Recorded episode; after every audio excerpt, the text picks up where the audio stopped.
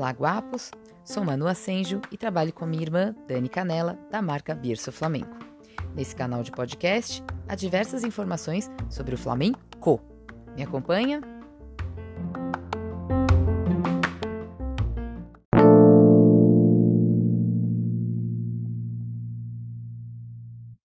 Fechando a semana de Lanoféria, como alguns veículos de imprensa sevilhana chamaram essa semana de 18 a 24 de abril de 2021, hoje comento mais algumas curiosidades sobre a Feira de Sevilha e também alguns detalhes de atividades realizadas por lá nesse período, mesmo com a pandemia de coronavírus.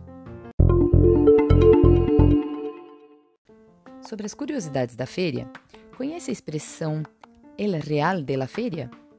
Pois se refere à tarifa cobrada daqueles que eram levados nas carruagens até um ponto específico do antigo local da feira e que custava um real, moeda da época. Sabia também que Las Esparto são as alpargatas, sapatos típicos para as guapas caminharem confortavelmente pela feira?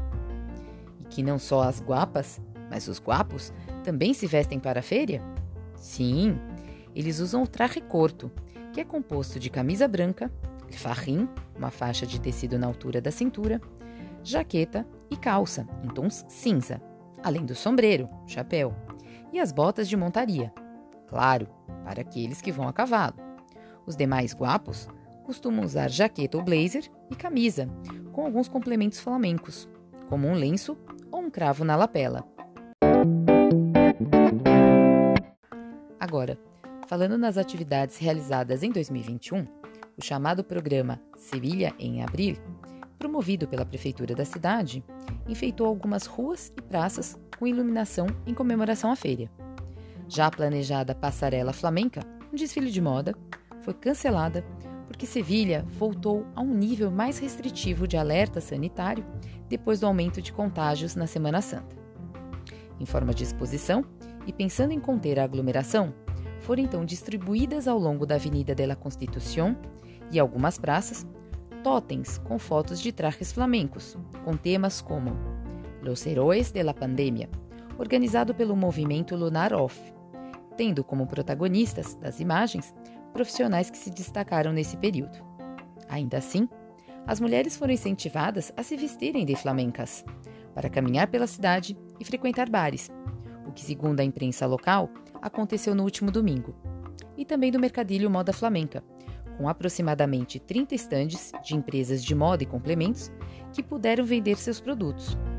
A imprensa mostrou também que não só os bares se converteram em casetas, servindo as comidas e bebidas típicas dessa época, mas alguns apartamentos na região mais central da cidade se enfeitaram com farolilhos, mantoncilhos e flores de papel, sendo que alguns deles ainda aplicaram aquelas lonas utilizadas nas casetas, nas fachadas de suas varandas.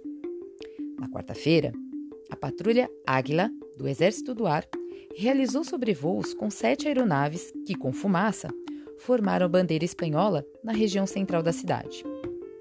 E aqui encerro a semana de Feira de Sevilha, imaginando como seria a noite de sábado, 24 de abril, quando o lançamento de fogos de artifício também encerraria a festa. Mas com a esperança que em 2022 a feira possa acontecer de forma segura, feliz e, quem sabe, eu, você e tantos flamencos do mundo possamos bailar uma sevilhana juntos. Espero vocês no próximo episódio. Hasta pronto, guapos!